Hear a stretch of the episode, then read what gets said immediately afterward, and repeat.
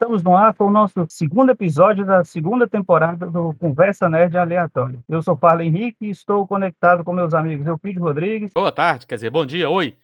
e Pedro Rodrigues. Fazem igual o Truman, boa tarde, bom dia e boa noite. Não na ordem. boa, mas... boa tarde, bom dia, boa noite. Lembrando que os Rodrigues aqui não são parentes, né, Pedro? Não são parentes. É que a família Rodrigues é grande. a gente sabe, né? Então...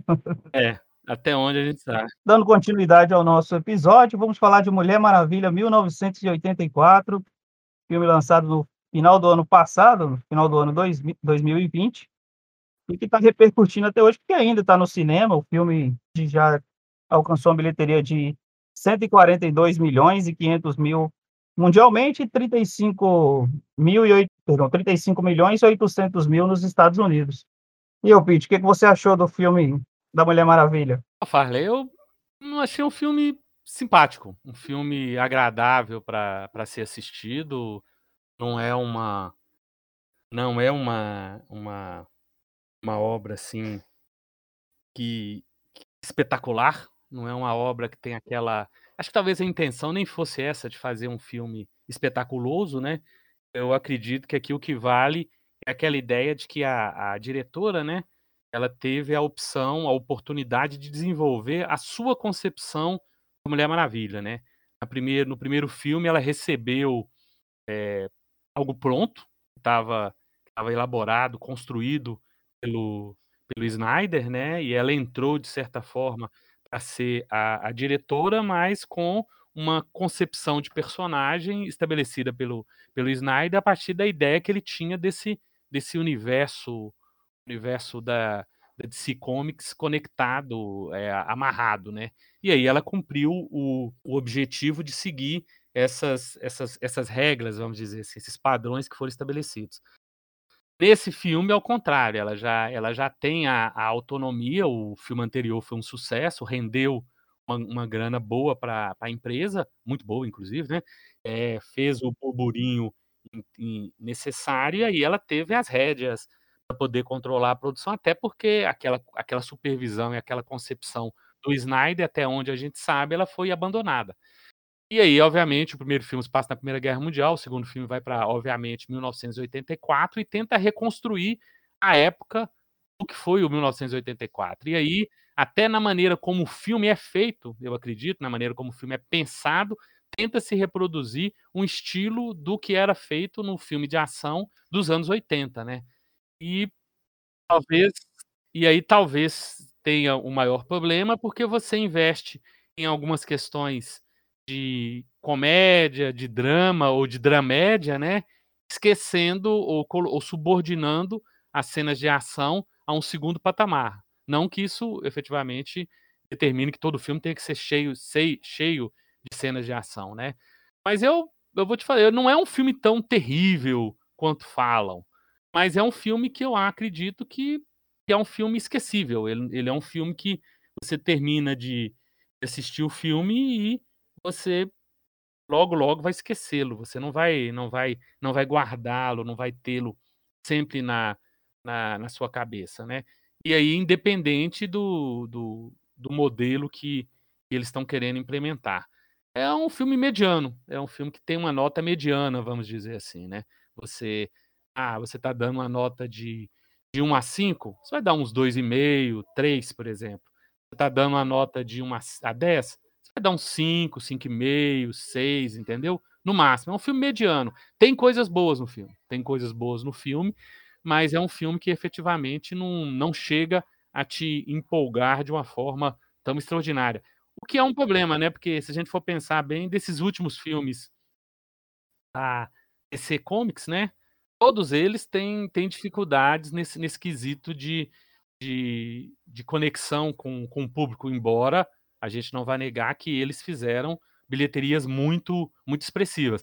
Eu, particularmente, ainda acho que o, o melhor filme dessa leva toda é o, é o Coringa, é o Joker, né? Eu acredito que desses filmes ele é o, é o melhor no sentido de, de, pelo menos no meu caso particular. Agora, isso acho que vai variar muito de pessoa para pessoa. É um filme mediano, é um filme um filme agradável para se assistir. Eu assisti ele, obviamente, em, em, em casa, né?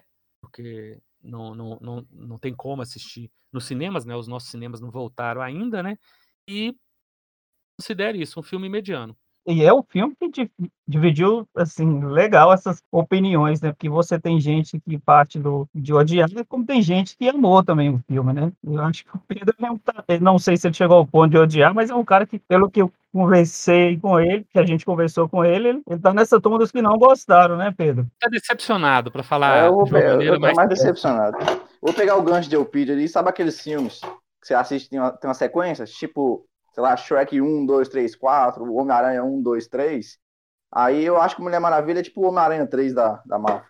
Se ninguém quer saber, esquece. Aconteceu, mas se, se, se puder apagar, apaga. Eu, eu achei muito fraquinho. Assim, eu, para falar a verdade, eu gostei da vilã. Eu concordo com ela. Esse filme, ele tem uma proposta diferente do filme, que você não tem meio vilão específico, assim, no filme, né? Aquele vilão tradicional e tudo mais ele te dá essa ideia eh, dos dois que seriam mais próximos de vilão é, funcionar até melhor que a própria heroína, né? Acho que até pela condição do filme em si, permite. O Pascoal tipo tá parecendo vilão da Disney, cara. Mas eu achei que eu, ele foi eu... muito bem no filme. Não, ele foi bem. Vilão, vilão de desenho animado, né? É tá tipo o Jafar do, do, do, do Aladdin. Eu quero mais, Mas... eu quero ser um. Mas eu acho que ele também. O maior, o maior, sei lá. Eu acho que deve ser também, porque o filme tem um pouco disso, né? De querer ser um filme mais próximo do que é quadrinho, que você tem ali a essência da Mulher Maravilha do quadrinho, né? Que é essa do amor e tudo mais. Você tem também. Sabe, é... sabe qual é o problema, Farley?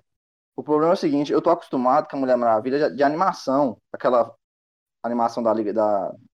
Dos filmes, dos filmes animados da, da, da DC. E lá você vê que é uma Mulher Maravilha mais imponente, uma que ela chega, você sente a presença dela na hora que ela tá em cena e tal. E aí quebrou completamente com o filme. Né? Do filme da Liga da Justiça, por exemplo. Ou do Batman vs Superman. Mas eu acho que a, a musiquinha desse dela... É filme também era outra, né? É, acho a proposta que é levar em, em, consideração isso, porque ela tinha uma proposta meio diferente desses outros. Vou, vou falar a verdade, vou falar a verdade. Não começou o filme que a mulher falou assim, pegou a pedra e falou, eu quero isso. Eu falei, ah, não. Não acredito que ela vai ficar. A Leopardo é uma pedra? Vai ser isso aí, a, a, o filme? Aí eu falei, ah, não.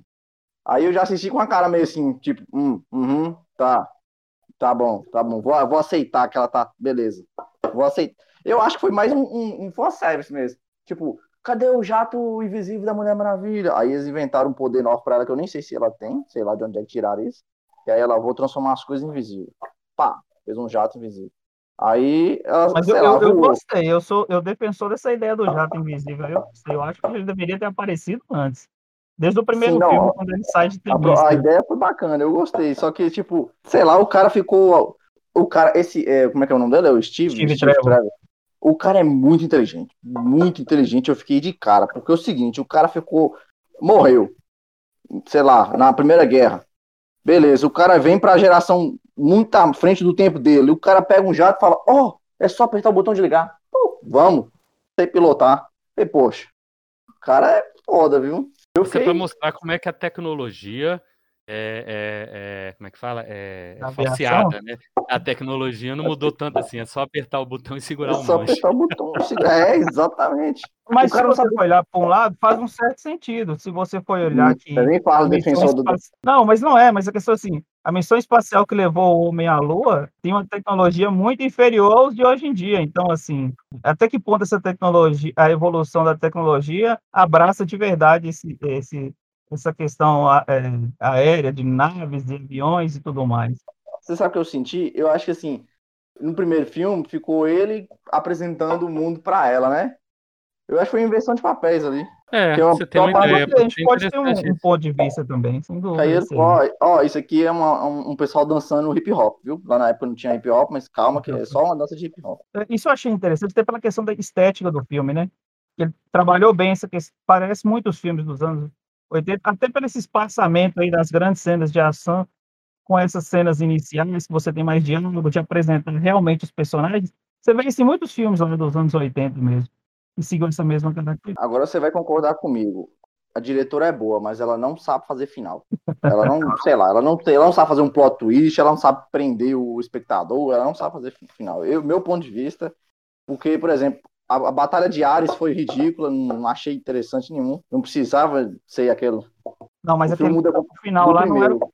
do primeiro não era o final que ela queria, né? E volta aquela coisa que o pessoal fala, né? Falta um alguém que tem uma visão do conjunto e que coordene essa visão, né? Tá falta que é o, que é o grande problema que talvez seja o grande problema que geralmente a crítica e os próprios próprios espectadores apontam, né? Essa, essa concepção do conjunto ou essa supervisão, não necessariamente para que tudo seja amarrado, tudo seja encaixadinho, igual a Marvel faz, né?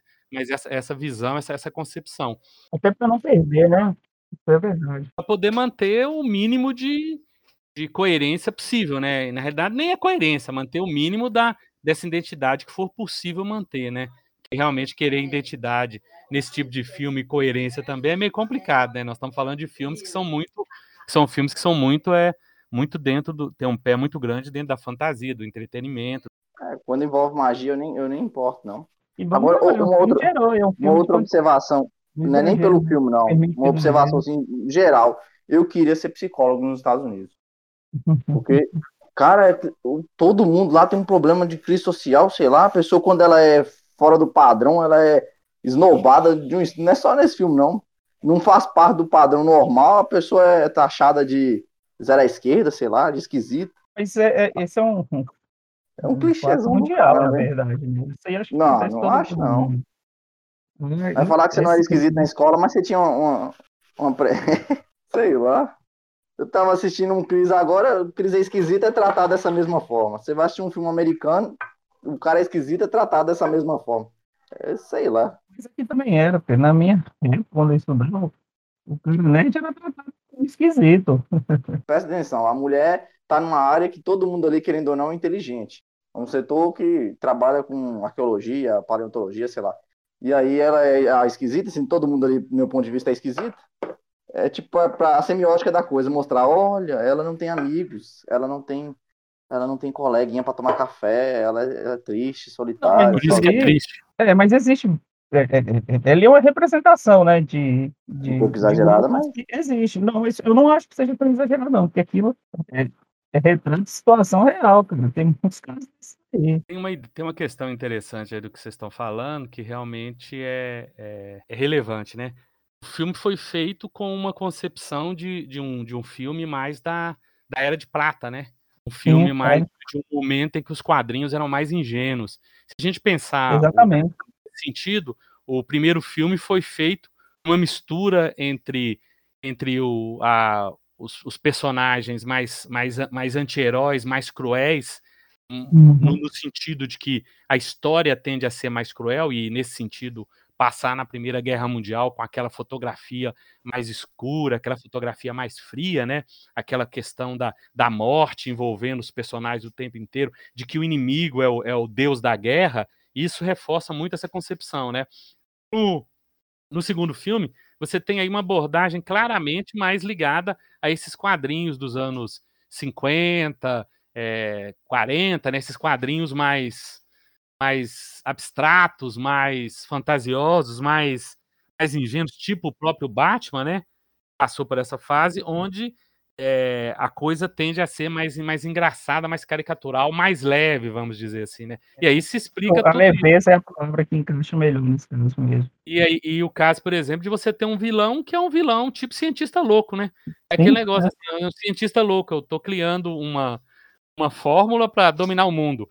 Ah, mas se você dominar o mundo, você vai perder o seu cachorro. Oh, eu vou perder meu cachorrinho. Não, não, não, Toby, Toby, Toby. Aí, de repente, o cara muda a personalidade porque não quer perder o Toby, né? Ele quer manter o cachorrinho próximo dele. Então, é, isso, isso é colocado. Talvez até por essa ideia mesmo, né? De certa forma, todas essas pessoas que sofreram bullying, essas pessoas que sofreram uma, uma forma de, de desprezo social, né? Tanto a, a, a, a Bárbara quanto o milionário lá, né? O personagem do o Lorde, né? O Maxwell Lord, tanto a Bárbara Minerva quanto o Maxwell Lord, eles sofreram um bullying, né? Sofreram uma perseguição pelo, pelos outros, né? Pela, pelos vencedores da sociedade, né? Pelo, pela, pelas pessoas mais, mais adequadas ao padrão. E provavelmente para poder lidar com essa essa rejeição, eles acabaram assumindo essa feição mais mais venenosa. Ela não quer deixar de se de ser a pessoa interessante, atraente, eh, que chama a atenção que ela se tornou, e ele quer ter esse poder absoluto para poder realmente mostrar que ele venceu, que ele é superior. Só que ao fazer isso, eles vão perdendo, do, é, tanto ela quanto ele, vão perdendo aquilo que, ele, que eles têm de bom. Ao, ao, eles entenderem isso, eles renegam e se tornam novamente pessoas positivas, vamos dizer assim, né? E aí, na realidade, o que, que é o, o que, que é o, o vilão? O vilão é a falsidade, o, vilão é são as ideias mal concebidas, né? O, vi, o vilão é a inverdade, né? A verdade é que tem que ser preservada. E nesse sentido, o final do filme fecha com o que está no início do filme. É uma narrativa circular, vamos dizer, nesse sentido. Mas, nesse, mas não é um filme que realmente eu acredito que a, a, a Pat Jenks não conseguiu é, mostrar toda a, a competência que ela tem para lidar com as cenas de ação mostrando muito mais a competência que ela tem para lidar com as questões de, de drama e de comédia, ou mesmo as questões de inadequação dos personagens, que isso está muito presente naquele outro filme dela, né, o Monster, com a Charlize Theron, que é a história da serial killer, né, Aline Urnos, e, e esse filme é, é bem, é o, é o, filme que inclusive deu o Oscar de melhor atriz para Charlize Theron, e colocou a Pat Jenkins, de, de diretora de cinema independente, como uma diretora sobre a qual, né, é uma diretora na qual os, o Hollywood poderia, deveria prestar atenção e investir nela.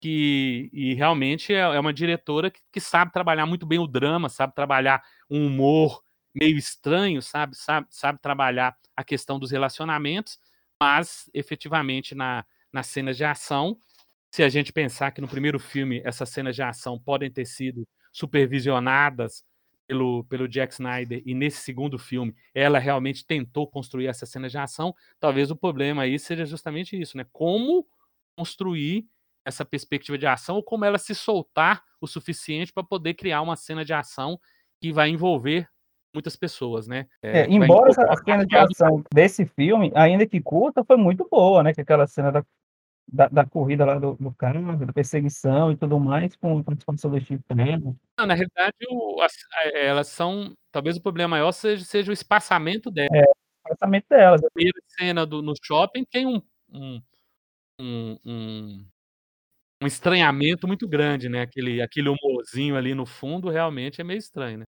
É, mas eu acho que vem daquela parte que você falou da leveza, né? Eu acho que inclui essa parte que você falou, né? leveza que o filme tentou colocar.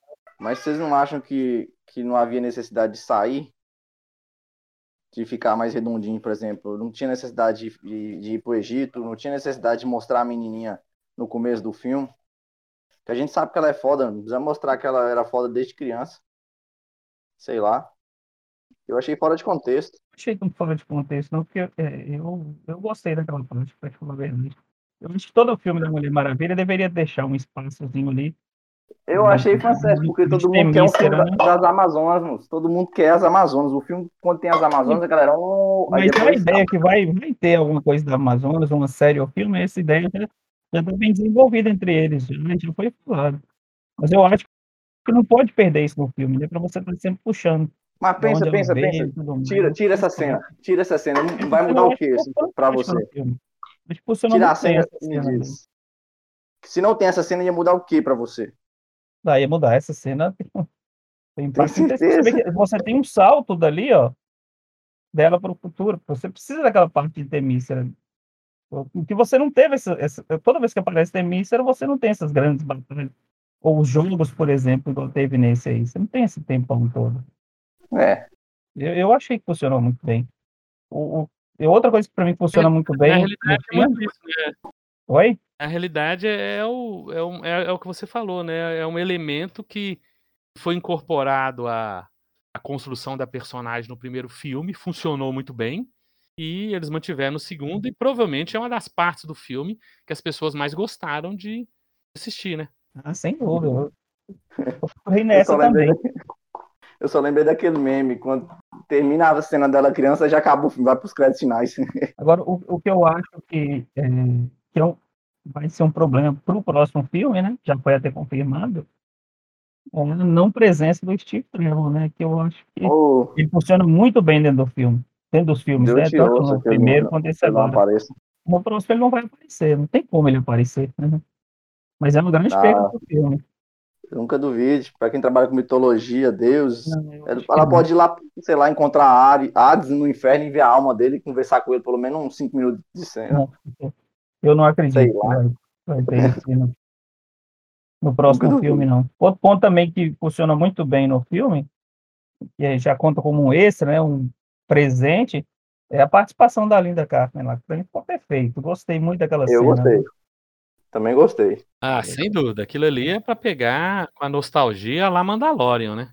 Aquilo ali é uma Sim, é, perspectiva pra você pegar é. mesmo e. Bom dá pra fazer um monte de teoria. Sim, eu, eu, inclusive uma delas, pode ser o momento da ligação com o filme do Flash, né? Ele pode aparecer ali, naquele momento. Eu acho que se acontecer mesmo, vai funcionar muito bem, vai ser bem interessante. É, o Flash vai ferrar com tudo mesmo, né? É, pelo jeito vai, porque É, ou ele, ou ele vai consertar tudo, ou ele vai colocar tudo num buraco in- incomensurável, né? é, Eu cheguei, eu cheguei a ouvir, ler, ler um negócio falando que ia ter um Batverso. Não, vai ter a série do Batman, a discussão que é, eu já ouvi falar que vai ter a série do Batman. É, muito se comentou, já teria ter o, o roteiro e tudo mais, mas oficialmente eu não vi nada assim, cara. Não, só vejo muito boato sobre isso mesmo. Inclusive, que era a, a série do Batman teria como vilão o Exterminador tal. Seriam de 12 episódios. Cheguei a ouvir isso já. É, eu acho que você tem uma, uma, uma perspectiva aí, é porque você tem todos os Batmans que você pode usar, né? Tem no mínimo aí, você tem, você tem quatro, não, cinco opções de Batman para usar, né? Pode pegar o, o Michael Keaton, né? Pode, tem o, o Christian Bale, tem o, o, o Val Kilmer, né?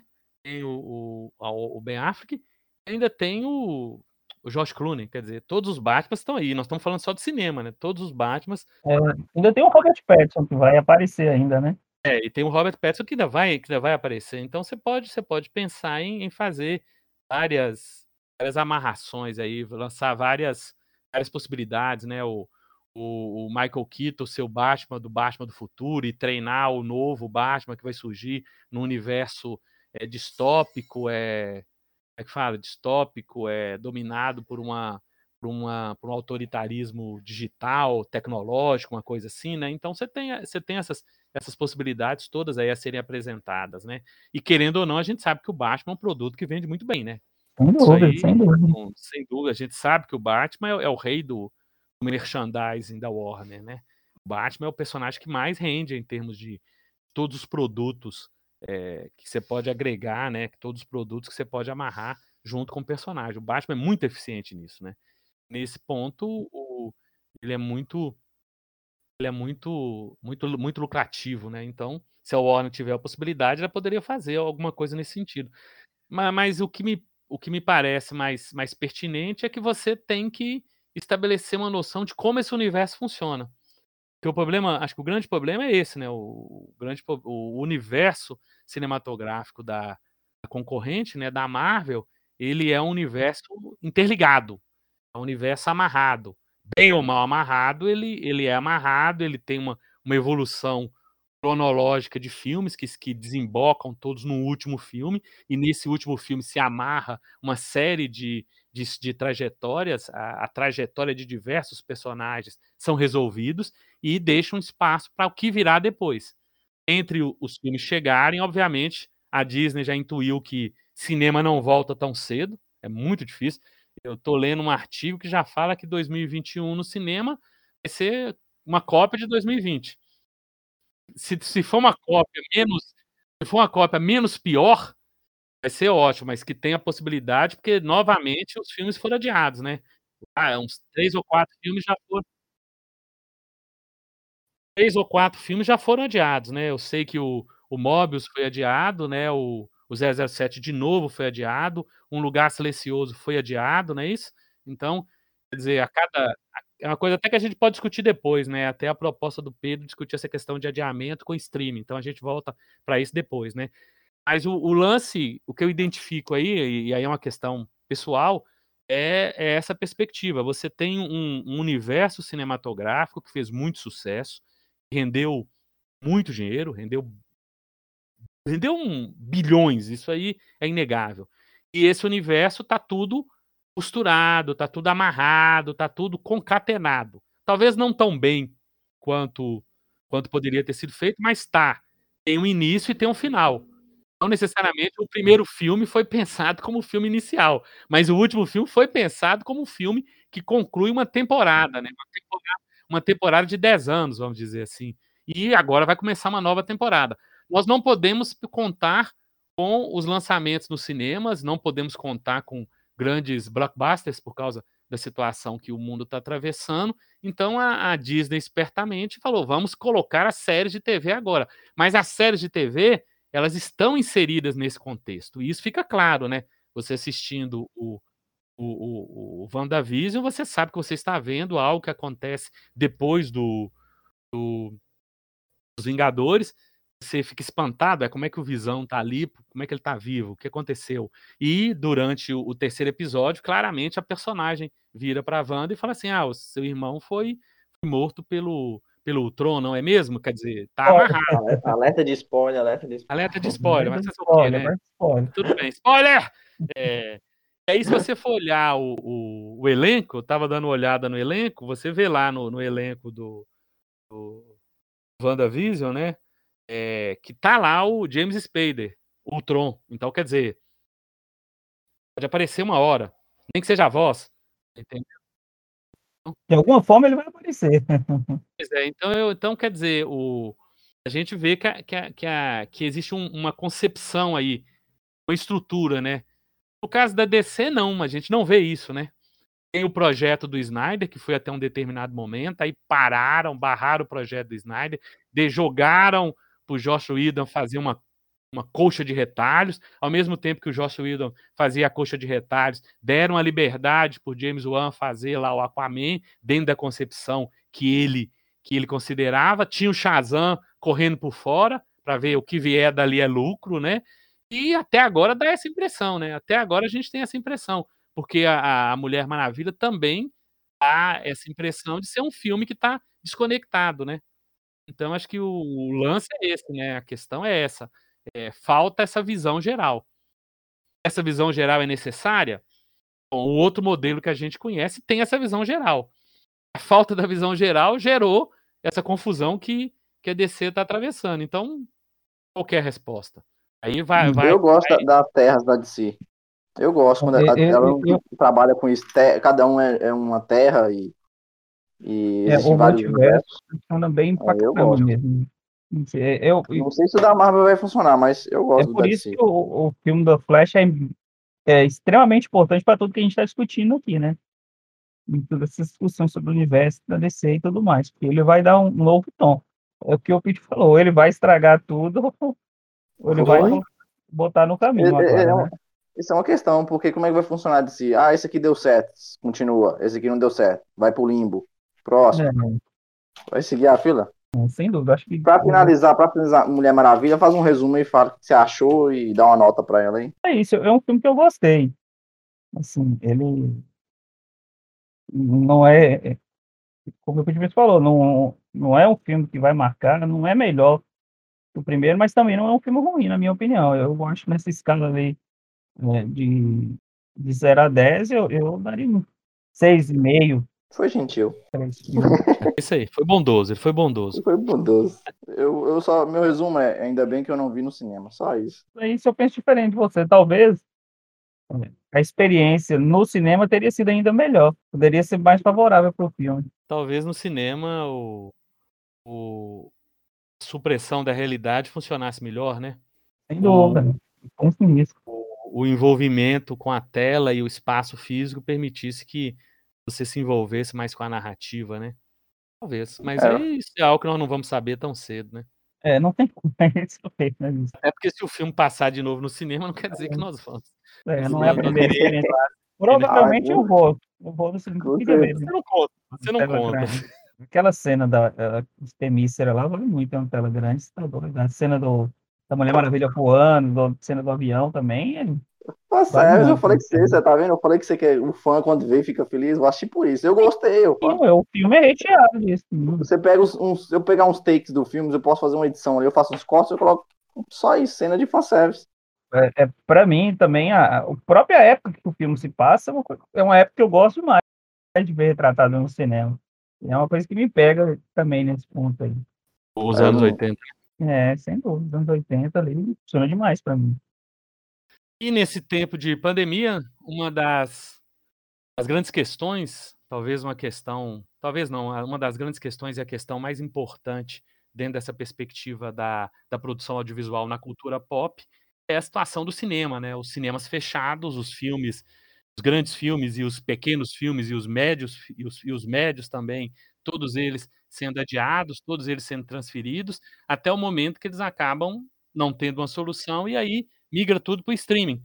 E aí já demanda uma mudança no comportamento da relação entre cinema e streaming, que já foi uma, uma, uma relação muito conturbada, em que o cinema não admitia uma parceria, né? não, não, não considerava válido esse tipo de, de produção, essa, esse modelo de exibição, e agora se revela que esse modelo de, de exibição, que esse, que esse processo é, de assistir ao filme em casa, utilizando uma das várias plataformas de streaming e que crescem cada vez mais, né? Agora já são várias e a disputa entre elas está ficando cada vez mais acirrada. É o caminho para produção audiovisual chegar ao maior número de pessoas. E, obviamente, esse modelo de produção ele determina uma série de mudanças em relação ao custo dos, dos filmes que são feitos, os valores que, que os atores recebem, a liberdade ou não, ou a autonomia dos diretores, a construção do roteiro e uma série de outras particularidades, que é o que a gente pretende abordar agora. Pedro, pode começar. Ó, eu, eu, como vocês me conhecem, eu gosto de tecnologia. Então, e a gente, eu, eu tava vendo um vídeo que estão lançando agora, isso aí é pra frente, que é o seguinte, o tal do áudio 3D. Alguém já ouviu falar? É, é mais ou menos assim, o, o rapaz estava jogando e tal, e, e vamos supor, jogo de terror, áudio 3D, você começa a escutar passos nas suas costas. A gente já tem isso no cinema, Pedro, inclusive aqui em Montes Claros mesmo. Já, não, então, isso, calma, é diferente, fala, é diferente. Esse áudio, esse áudio do cinema, na verdade, é diferente, porque esse, esse novo modelo de áudio, ele é melhor posicionado. A gente está acostumado com esquerda e direita. E aí tem esse aí, na verdade, ele usa um 360. Então, se você está assistindo um filme de terror, por exemplo, e, e, o cara tá vindo atrás de você nas costas, e depois o cara tá de lado, você consegue perceber, mesmo que você não está vendo, entendeu? Não, esse do cinema também faz isso. Inclusive, ele usa até um carro que passa atrás de você, você sente o carro passando. Você sente. Você é, é incrível. Passar, e é aí, eu, por que eu toquei nesse assunto? Porque a questão do stream, para mim, é isso por exemplo, igual você falou lá do filme da Mulher Maravilha e tal, que se no cinema poderia ser diferente, eu creio que poderia ser. Porque aqui em casa eu disperso demais. É, ah, o cachorro latiu, o menino tá pedindo alguma coisa, é, passou uma música, um cara com um negócio, um som de carro aí, na, você dispersa muito, de, de, sei lá, distrai e, e perde a narrativa, enfim. Eu acho meu ponto negativo em relação a essa do filme não sair e sair no stream seria isso porque tem aquela questão da magia do cinema, você senta, você concentra, é, fica duas horas ali focado só naquela tela, tudo bonitinho. E já em casa, é, fico mais à vontade, tipo, ah, vou assistir um filme. Pô, dependendo, posso tirar um cochilo, deparar o filme na metade. Não vou perder, né, o ingresso. E volto, continuo o filme.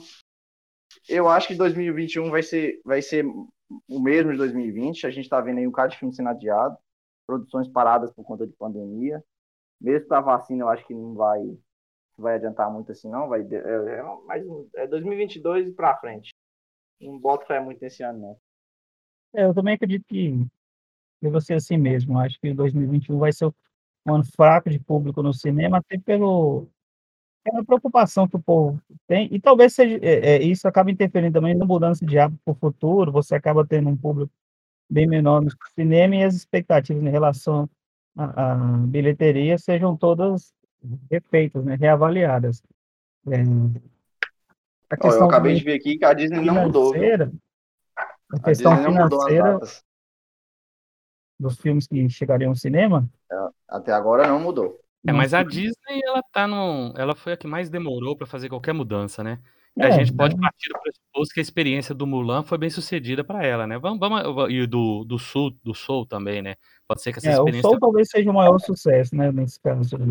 é, meu raciocínio fechou muito em cima disso, na questão financeira, que pode ser bom para os grandes estúdios, péssimo para os diretores e produtores que têm um ganho em cima de bilheteria, né? De atores, porque o do cinema vai ficar menor. E você vai ter, com a questão da tela e tudo mais, tem uma exigência menor de qualidade, né? Por você estar tá produzindo para tablets, celulares que tem uma tela bem menor, o investimento acaba sendo menor. E, e, e tem outro detalhe, né? O custo de, de quem ficava no meio de produção e cinema já não vai existir, porque você já está tendo ligação, perdão, cinema não, o meio que era que é o cinema entre o diretor e o público, ele vai ser reduzido, né? Porque você vai ter sua própria plataforma de streaming e você já vai ser do, do dono do filme com quem está com o público. Então, assim, em termos financeiros, a mudança é muito significativa para os estúdios, na minha opinião. Não sei como que vocês pensam em relação a isso. Você acha que o investimento vai reduzir também? Vamos, vamos, vamos fazer uma coisinha mais. É questão de necessidade, ué. A necessidade de, de investimento para você exibir de qualidade para você exibir num tablet ou num celular, não quanto ela de cinema. E um outro detalhe importante, vale, essa questão do, do, do, do custo de investimento, o que, que vai acontecer? Você vai, vai ficar claro que você já não precisa mais de gastos absurdos para poder fazer um filme. Um filme não precisa custar é, 300 milhões, o que o obriga a render 900, milho 900 milhões ou um. Exatamente, isso, exatamente. Você vai ter uma percepção de que os filmes terão que se tornar mais baratos mesmo, porque é uma situação que vai mostrar que fazer um filme mais barato, independente dele ir para o cinema ou dele ir para o streaming, mas já que o streaming é o grande espaço, é para que, que ficar gastando tanto? Vamos deixar um filme caro mesmo, mas poucos filmes que efetivamente vão ser filmes evento no sentido, no novo sentido de, de filme evento.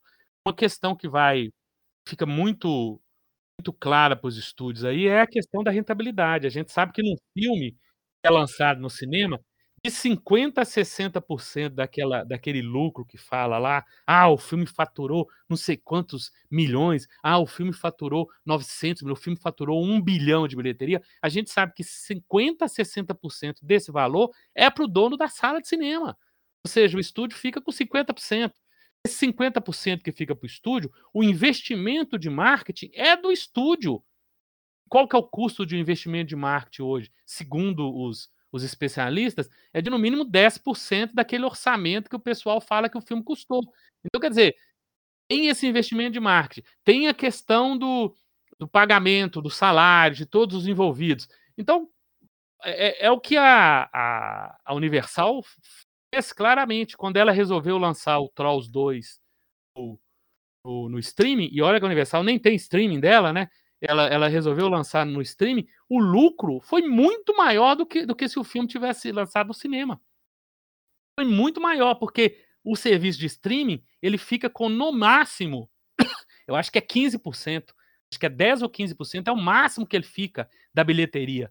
Então, quer dizer, para a Universal foi um negócio espetacular, ué. O, o, o, o, custo, a receita que ela obteve com, com, com o, o Trolls 2 foi foi incomensurável, né? A experiência da Disney com o Sul, o Soul parece que deu muito certo também, então Mulan eu não sei, porque Mulan parece que é mais controverso nesse sentido, né? Até agora você só colocou animação no negócio aí, hein? É, até agora eu coloquei animação. Funciona melhor. É, a ideia do Mulan também era mais cinema, né? Tanto é que ele começa lá na China e tal. Não fez muito sucesso, não. É, o Mulan afundou até na própria China, na própria China ele afundou, né? É, exatamente. Mas, um filme feito no mercado chinês que afundou no mercado chinês, né? Então, da maneira que você falou aí, então podemos dizer que praticamente o cinema está indo para morrer. Não, morrer não morre. Isso não morre, isso não morre porque a experiência da sala de cinema é insubstituível. A questão é que você não tem como ir na sala de cinema. A experiência que você tem na sala de cinema, você estando com seus amigos, estando com a sua esposa, com a sua namorada ou sozinho, é uma experiência de uma imersão coletiva, de uma, de uma imersão no, na realidade que está sendo projetada para você, que é insubstituível. Não tem como você substituir isso. Porque se pudesse, pudesse ser substituída, teria sido substituída com a televisão é, de tela grande, teria sido substituída com, com a fita VHS, teria sido substituída com o, o DVD, né? Ela está sendo, a experiência do cinema está sendo afetada porque você não consegue entrar na sala de cinema. Você não tem como entrar na sala de cinema, né? E mesmo as salas de cinema que abriram, elas abriram com lotação reduzida ou com medo do, do público, né? O medo da plateia de ir até essa sala de cinema, por mais que ela a pessoa é, acredite na, acredite nas paranoias e nas teorias da conspiração que envolvem o, o, o Covid, né? Então, é, a sala de cinema não, não morre.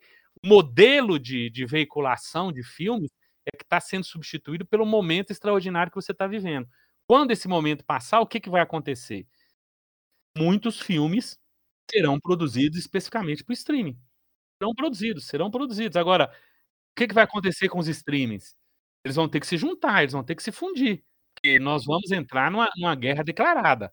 Nós já estamos entrando numa guerra declarada, né? Nós, nós estávamos vivendo um, uma época de, digamos assim, de um ameaçar, um, um, um, serviço ameaçar o outro, um serviço ameaçar o outro, mas agora não, agora o negócio é de uma guerra declarada. A Disney conseguiu é, 60, 60, 80 milhões de assinantes, de assinantes num prazo extremamente reduzido. Acho que foi em um ano, ou, ou no máximo um ano. A Netflix já declarou que ela vai lançar um filme de grande orçamento por mês em 2021. E quando é claro que um filme de grande orçamento da que a Netflix fala não é um grande orçamento de, sei lá, não vai ser um 300 milhões, 250 milhões que é investido num, num filme de, de super-herói, por exemplo, né? Mas é um orçamento que deve ser respeitável nesse sentido. E a Warner, com o HBO, a HBO, o HBO Max, está tá preparando. Então, você vai ser, nós vamos ter aí três, três grandes empresas, né? Que vão estar tá realmente é, uma, uma querendo conquistar a outra, né? E, obviamente, vai chegar uma situação parecida com a TV a cabo. Quem vai ter dinheiro para pagar tudo isso? A não ser que você tenha é, telas compartilhadas, né? Ah, pode ser ter quatro telas compartilhadas? Então, tudo bem. Pedro, eu, Farley e Luana. Cada um fica com uma tela, né? E o valor a gente divide por quatro. Tudo bem. Disney, tudo bem. A HBO, tudo bem. Só, só, só, que agora, só que agora já são, são três. Então a divisão por quatro já caiu, porque uma divisão por quatro é multiplicação por três, né? Então, quer dizer, é, vai chegar um momento que você vai ter aquele negócio de TV a cabo, né? Qual, qual, qual serviço você assina? Qual que é o serviço que mais que mais te atende? Porque pra tem pessoas que estão extremamente satisfeitas com o Disney+, né. Tem gente que está muito satisfeita, porque a os desenhos, a nostalgia, o encanto dessas produções tá tá agradando muito as pessoas. Tem outros que que não não conseguem despregar os olhos da Netflix, porque na hora que liga que na na hora que liga o computador, na hora que entra no no no no no serviço, tem lá sei quantas opções. Uma boa parte é muito ruim.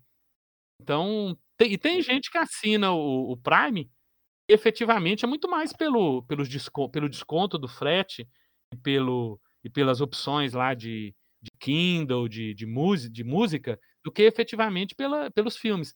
Então, agora, Warner com HBO, Disney e Netflix, isso aí vai vai partir para um combate é que eu acho que que vai ficar cada vez mais acirrado, né.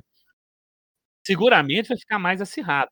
Tem uma coisa muito importante aí, só para fechar, que é o que o Farley falou, né, a questão da participação, do lucro de diretores e atores, né. Uma uma das das das questões que tem, eh, mobilizado muito essa discussão em relação ao fato da Warner ter ter prometido todos os seus lançamentos de 2021 para o streaming, é a questão da de como vai ficar a re a remuneração de diretores e de atores que estava em contrato, esses filmes serem exibidos no cinema, e agora que esses filmes vão para o streaming, como é que vai ficar isso? É, a Patty Jenkins a Patty Jenkins e o e a a Gal Gadot receberam $12.000.000 pelo fato de que a Mulher Maravilha foi desviado, né, uma em boa parte do foi transferido, né, nos Estados Unidos, para um lançamento de streaming. Aí elas receberam 12 milhões. Se o filme tivesse faturado meio bilhão, de repente elas até receberiam mais, mas 12 milhões é muito mais do que suficiente para elas ficarem tranquilas. Deve ser uma das, um dos percentuais pago a mulheres no cinema americano, que ainda é um cinema muito muito masculinista, né, muito machista, é um dos valores, um dos maiores valores que deve ter sido pago, se não o maior valor, né? Então é o, é o a questão aí bate nisso que o Farley acabou de falar. Como é que fica essa remuneração? Eu não, não, não, não acredito que o cinema morra. O cinema vai passar por uma transformação igual a transformação que ele passou quando deixou de ser o cinema mudo para o cinema falado, igual a transformação para lidar com a TV e com a transformação que ele passa, que ele passou, né, e que ele vai continuar passando para lidar com as novidades tecnológicas que forem surgindo. Agora ele vai encontrar o seu caminho, porque a sala de cinema ainda é um espaço muito eficiente para você poder ter uma experiência cultural, uma experiência de entretenimento. Agora, que é um lucro muito bom, é. Uma coisa que, o, que os estúdios perceberam, é, e agora isso aí realmente para finalizar, né? É que eles perceberam o quanto eles estavam dependentes das, das, das cadeias de, de exibição de, de, cinemas, das salas de cinema, né? E aí eles começaram a fazer a conta, né? O quanto que eles trabalhavam, o quanto que eles investiam, o quanto que eles ralavam para que o cara que tem a sala de cinema recebesse um valor muito maior do que o dele. É, ou seja, configurou-se que o dono da sala de cinema funciona como um intermediário. E qual que é a função do intermediário? Ganhar muito fazendo pouco, não é isso? que, eu, que eu acredito no, na perspectiva econômica, a função do, do intermediário é essa: é, é investir, é, investir o suficiente para ele ganhar muito, trabalhando com a, a, a, ligação entre o produtor, que provavelmente vai, vai, vai, vai ter um investimento, um gasto muito maior, e o consumidor. Então, nesse sentido, os estudos perceberam: ó, oh, existe uma saída. Existe uma saída. Tanto é que o, esse discurso de auxiliar salas de cinema, a pessoa que mais se, se destacou nesse sentido, que mais investiu nesse, nessa perspectiva foi o Nolan, né? E a ideia dele era essa, com o Tenet efetivamente desempenhar esse papel. O que efetivamente o Tenet, aparentemente, ele conseguiu ter um, ter um lucro razoável, né? Um lucro bom, mas é um lucro. É... Não dá para você comparar com, com o que seria num período sem pandemia, né? E, e é bom sempre quando a gente faz, lembra da questão financeira envolvendo tudo isso, a gente também tem que lembrar é, que o mundo vai, vai viver também uma nova realidade econômica, né? Assim, e vai alterar demais o perfil de consumo das pessoas, por questão de necessidade mesmo, né? seria uma época muito boa para o cinema ganhar dinheiro, porque a gente sabe que nas épocas que o mundo enfrenta problemas econômicos, problemas sociais, é o momento em que o cinema, se ele puder funcionar, né, ele consegue lucros, lucros, lucros absurdos. Foi o que aconteceu durante a, a Grande Depressão, Segunda Guerra Mundial nos Estados Unidos. Nesses períodos, o cinema sempre foi uma válvula de escape muito eficiente, né? Se transformando num ponto de lazer, né, para várias famílias, até pela questão de do preço, né, assim. E aí você tem uma outra questão importante, vocês acham que o ingresso, ele vai baixar de preço ou vai subir de preço? Eu acho que vai subir, demanda, né? demanda oferta. Eu acho que ele começa mais ou menos no valor que estava ali antes da pandemia, por um certo tempo, até eles entenderem qual é aquela realidade. Eu acredito que vai ser mais ou menos por aí. Depois eles aumentam o valor ou diminuem, de acordo com o público que eles. Você sabe por que eu acho que vai aumentar no começo? Porque deve começar provavelmente não, não podendo lotar, né? Não deve ser tipo 200 é, pessoas, não... coloca 100. Então o cara não vai conseguir cobrar o mesmo preço, é prejuízo para ele. Ele vai colocar uma taxazinha ali disfarçada. Ah, se o ingresso era 20, eu vou colocar 25, 23. Vou alegar que é a questão da pandemia, estamos em crise bola pra frente. É, eu acho que depende também do valor que eles estão comprando o filme, né? Eu acho que no dia que encher uma sala, aí pode saber que a pandemia acabou. Eu, eu, eu não acredito que vão encher a sala por agora, então. Ah, é. Na verdade, eu, eu, não sei nem se vai ter filme por agora, porque tá todo mundo cancelando, todo mundo adiando, todo mundo jogando por stream. É bem provável que. Por exemplo, eu vou fazer a pergunta para vocês lançou um filme simultâneo entre a, nas duas plataformas, vocês vão assistir aonde? Você fala o quê? No cinema isso e no streaming? É, eu acho que isso aí, Pedro, tem a ver com, o filme. Vai depender do, do, filme, vai depender do filme, vai depender do meu gosto particular. É. Primeiro vai depender do filme. Quer dizer, primeiro vai depender do meu gosto particular enquanto consumidor de cinema. Existem determinados tipos, determinados modelos, determinados gêneros cinematográficos que eu consumo e que eu não consumo. Isso é uma questão. A outra questão é a, a oferta, ou seja, a sala na qual eu vou assistir esse filme. E a terceira questão é a questão financeira. Se eu tiver que pagar um preço é, alto assistir um filme, eu, eu, eu posso, na maioria das vezes, optar em assisti-lo no streaming, que é mais barato. Isso aí eu não. Mas, então, vou reformular, vou reformular. Qual filme te faria ir no cinema? Independente de questões, valor, pandemia, o que for, qual filme de dois, previsto, previsto para 2021 que te faria falar, não, eu, esse eu tenho que ver no cinema, não interessa. Um Lugar Silencioso 2, 007. Hum. Os dois que me faria no cinema. Boa. Um Lugar Silencioso tem que, ser, que, tem que ser cinema. Pelo fato de que eu e Farley temos aí um, uma parceria para assistir filme de super-herói, né, Farley? Então, é, Mulher Maravilha e Viúva Negra, talvez, talvez, talvez. Talvez. Acho que eu, eu Viúva Negra eu, eu, eu ignorava. Viúva Negra, pelo, pelo que já aconteceu com ela, pelo que a gente já sabe dela, eu ignorava. Mas sem dúvida, outro filme que eu incluo nessa lista que eu iria assistir no cinema, é dentro de um, toda aquela possibilidade de segurança e tudo mais, é o Top Gun 2. Eu fiz ah, também. O... É, o Brad. Top Gun 2 eu iria. Top eu nem tava 2, lembrando dele. Esse, esse filme não tá nem filmado ainda, né? Já tá pronto, ele ia sair agora. Já tá pronto? Já tem trailer e tudo mais, já saiu, ele ia sair agora em 2020. Em 2020 tá bom então. Tava então pronto bota, aí o, 2020. bota aí o, o, Top Gun, mas realmente o, o que me vem à cabeça, assim, que me fariam ir mesmo, é, seriam esses dois. Tem os filmes de super-heróis. É igual eu falei, eu iria nos filmes de super-heróis por causa dessa, dessa, dessa, desse, dessa experiência compartilhada que a gente costuma fazer, né, Fala? Eu, você, Rafael, a gente costuma é, juntar pra assistir. É. Então seria, seria isso. Eu, eu, eu, eu, Agora, lugar questão, eu iria. Seria uma questão muito financeira também, né? Porque enquanto a gente puder pagar meia, a gente vai, né, Fábio? Porque... É. é. ter que pagar inteira aí, acho que não sei até que ponto o, a coisa funcionaria tanto assim, né? O Matrix 4 também era para 2021, não? Não. Eu acho que não. O Matrix, não, Matrix não. é só 2022. 4 é 22 junto com, junto com deu, deu Ah, fugiu o nome aqui. O outro filme dele lá de ação. O John Wick. John Wick. Já tem o 4 e o 5, né? Já tem o 4 e o 5. se não me engano, o lançamento dele estava previsto para dezembro desse ano, de 2020, desse ano, 2021 já. Acho que não, acho que é oh, mês de 22. Tem um aí que provavelmente a gente faria o, o possível para assistir, seria Duna também. É. Duna, Duna, eu acho que nós três aqui faríamos o possível para assistir. Então chegamos ao final da nossa conversa, do nosso bate-papo aqui aleatório. Agradecemos aqui aos ouvintes nos acompanharam durante esse, esse momento aqui, esse, esses minutos de descontração e, e, conhecimento aleatório. E também um agradecimento aos meus colegas aqui de, de, de programa, né? Farley, faz o seu tchau aí, por favor. Mais uma vez agradecemos ao ouvinte que aguentou acompanhar a gente ao longo desse tempo. Esperamos ter vocês na próxima, a companhia de vocês na próxima. Agradecendo aos meus amigos que esteve ao, ao nosso lado ao longo de todo o episódio. Pedro, dá o seu tchau aí também para. Então, tchau e até a próxima. É isso aí. Tchau, tchau, gente.